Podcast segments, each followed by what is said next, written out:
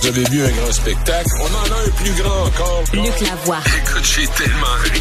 Yasmine Abdel-Fadel. C'est une pièce d'anthologie. La rencontre, la voix Abdel-Fadel. Luc, euh, heureuse de te retrouver aujourd'hui et euh, j'ai hâte de t'entendre sur Tucker Carlson qui aurait fait une entrevue avec, ben, qui a fait une entrevue avec Vladimir Poutine. C'est, c'est quoi l'obsession qu'a la droite populiste américaine avec Vladimir Poutine? L'isolationnisme.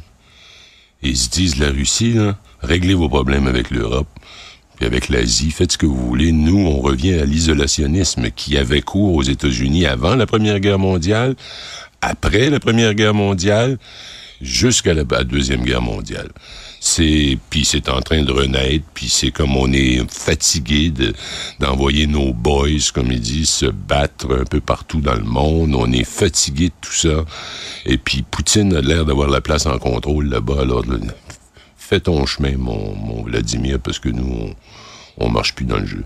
Mais quand on regarde un Tucker Carlson qui est en train d'interviewer Vladimir Poutine, là, il a l'air presque, en fait pas presque, il a l'air impressionné par le gars. Oui, mais je vais te dire, euh, je l'ai regardé l'entrevue pas au complet parce que c'était quand Ouais, même deux heures, puis il y a un bout qui était plate. Là. Il y avait un bout qui était fort intéressant. C'est clair qu'il y a un certain charisme, ce certain Poutine. Ben oui. C'est clair qu'il a, il y a quelque chose. qui- C'est le propre de tous les dictateurs. Et, et je dois dire qu'il m'a étonné dans cette entrevue-là hier.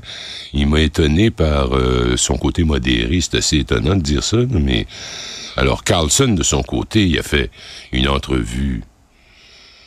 Je dirais pas lèche-botte, là, mais complaisante. Ah oui. Mais il a posé les questions. Il a posé les questions concernant le journaliste américain du Wall Street Journal qui est emprisonné là-bas. bon. Ah, Ça, ça a quand même donné un moment intéressant, mais surtout, je pense que le monde vient de comprendre, là, et l'Europe, et je pense qu'il il était très calculé de la part de Poutine de s'adresser à Carlson. Il savait qu'il y ferait pas mal, mais c'était la meilleure façon de passer son message au peuple d'Europe de l'Ouest, de l'Occident, comme il les appelle de plus en plus. Donc, il s'exclut de l'Occident. Le vieux rêve de Pierre le Grand, le fondateur de la Grande Russie, s'envole. On est maintenant plus asiatique qu'européen. Européen. Euh, ce qui est à- ce qui- ce qu'il avait à dire fondamentalement, c'est une chose, ou deux. Un, impossible de battre l'armée russe à l'heure actuelle. Et tu sais quoi? Les militaires que je connais, puis j'en connais plusieurs parce que j'ai travaillé avec eux, me disent c'est fi- fini. Ils peuvent continuer à creuser des tranchées, puis à résister, puis à les repousser de, de 190 mètres, puis à reculer de 80 le lendemain ils peuvent pas suivre. Ils peuvent pas suivre parce que c'est une loi inéluctable, c'est la loi du nombre.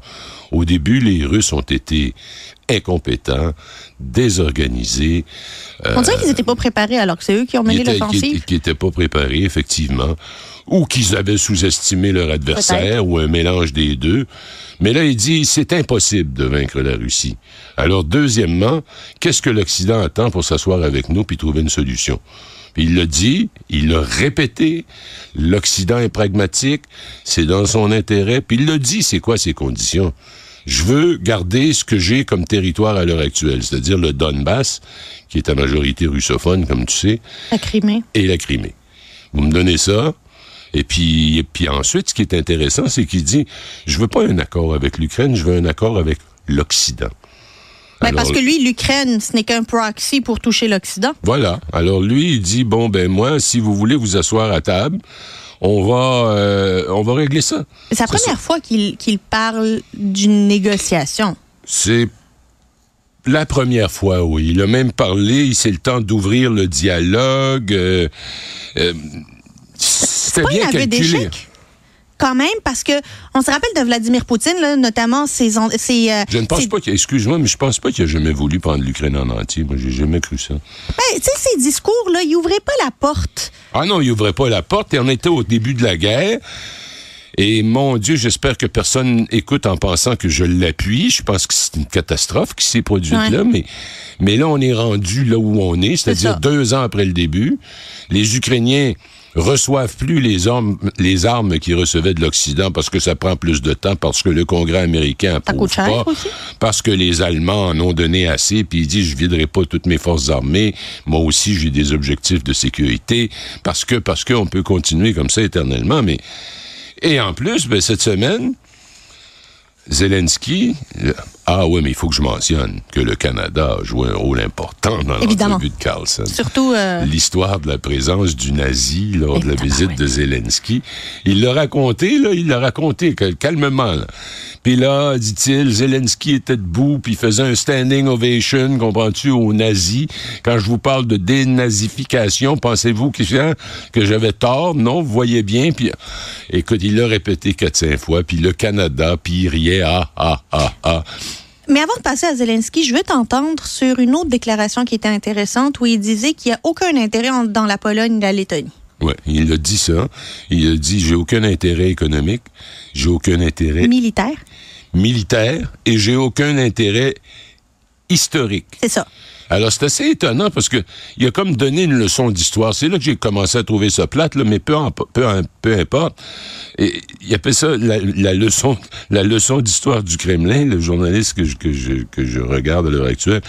Alors, il parle des revendications historiques de la Russie sur les terres d'Europe de l'Est depuis le 9e siècle. Alors, une fois qu'il dit ça, la Lettonie a jamais été dans ça, puis la Pologne non plus. Ça. En fait, non seulement ça, mais quand il se payait la tête du Canada, il disait ce même nazi, là, hein, il a tué des Polonais puis il a tué des Russes. Mettez-vous ça dans la tête. Il a dit la seule façon qu'il pourrait y avoir un conflit armé entre la Russie puis la Pologne, c'est si la Pologne nous attaquait parce qu'on n'a aucun espèce d'intérêt à le faire. Ben, ça, c'est c'est quand même. euh, tu sais, il l'a jamais dit non plus encore là ouvertement là pour la, Lettonie et, et la Pologne. Euh, comment comment Volodymyr Zelensky doit interpréter le message de Vladimir Poutine? Il est fait. Excuse-moi de parler en bon québécois. Je pense qu'il est fait. Je pense qu'il, je vois plus comment il pourrait se, dépêtrer. D'abord, les armes qui arrivent pas, elles arrivent pas là. Pas là aujourd'hui, pas demain, pas la semaine prochaine. Il peut pas dire, j'attends l'arrivée d'un nouveau système ultramoderne de, de missiles à, courte portée, à longue portée. J'attends l'arrivée de 450 tanks de la dernière génération. C'est pas vrai. Il attend plus ça. Et l'Europe, euh, l'Union européenne, a voté de peine et de misère en tordant le bras de, de le- du Hongrois Organ. Ouais. 50 milliards d'aides, 50 milliards d'euros, donc ce sont les 15 milliards canadiens à peu près. C'est pas rien, mais c'est pas suffisant. Et Mais c'est devenu un puissant fond. C'est un puissant fond. Dans et, lequel on et- pitch. Et ils n'ont pas, je le répète, depuis le début, je l'ai toujours dit. C'est vrai qu'au début, ils ont perdu la face, mais rapidement, ils ont repris le dessus parce qu'ils ont la loi du nombre. C'est Eh oui. 140 millions d'habitants d'un côté, puis 40 de l'autre. Il y a 100 millions de plus d'habitants.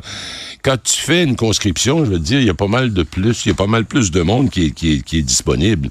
Et on voit Zelensky à l'heure actuelle, ça paraît même dans son langage corporel, le peu qu'on voit de lui. Mais là, cette semaine, mercredi, il y avait des rumeurs qui couraient. Il a sacré à la porte de son général commandant des forces armées, euh, le chef d'état-major, Valéry Zaloujny. Il l'a mis à la porte, paf! Intéressant parce que, d'abord, ce Zaloujny avait été encensé par les généraux occidentaux de l'OTAN, tout ça qui était là pour les conseiller, sur la façon dont il avait réussi à empêcher les Russes d'entrer directement sur Kiev, comment ils les avaient tenus à l'écart, comment il avait été créatif dans sa façon de faire la guerre, et patati et patata. Mais tu dis, mais... Et en plus, il était personnellement assez populaire. D'habitude, on voit pas ça chez un chef d'état-major, bien que c'est déjà arrivé. Il était populaire avec les gens.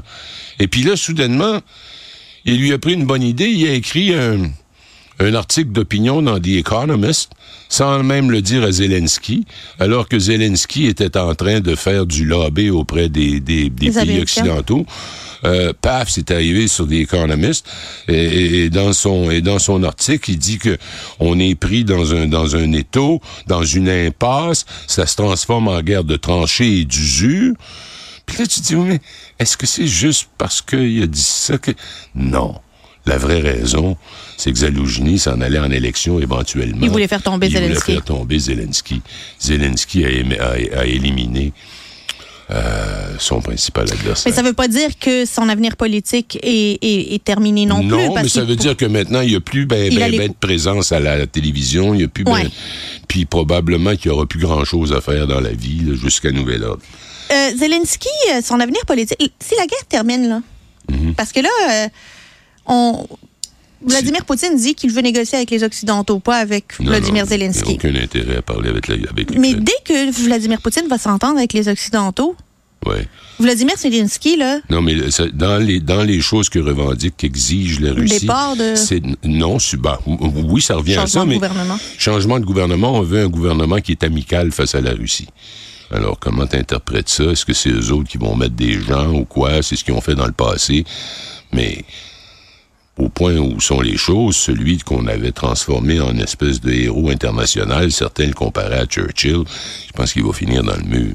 J'ai l'impression que tout cet argent, tout ce brouhaha, et ça va faire un mal considérable à Joe Biden. Et oui. Dieu sait qu'on pourrait en parler longuement aujourd'hui. Ça va pas bien, Monsieur Biden. Je veux te parler de M. Biden, Parce qu'hier, ah oui, vas-y. euh, le président mexicain Al-Sisi. c'est ça. Écoute, puis c'était une de ces niaiseries. Il s'en- va faire une conférence de presse pour s'en prendre au procureur. Faut que les gens sachent, là, il y a un procureur spécial qui enquêtait sur la façon dont il avait géré des documents cla- classifiés secrets alors qu'il avait quitté la Maison-Blanche euh, où il était vice-président. Alors, il y avait, il y avait ça, et euh, le procureur spécial a dit non, moi je recommande pas qu'on porte des accusations parce que ce serait porter des accusations contre un vieil homme sympathique qui n'a plus tellement de mémoire. Et en plus, il y a blanc, là. 300 quelques pages, le rapport, il répète ça sans arrêt. Il dit dans son rapport, M. Biden n'est même pas capable de se rappeler de l'année de la mort de son fils, Beau Oui. Biden.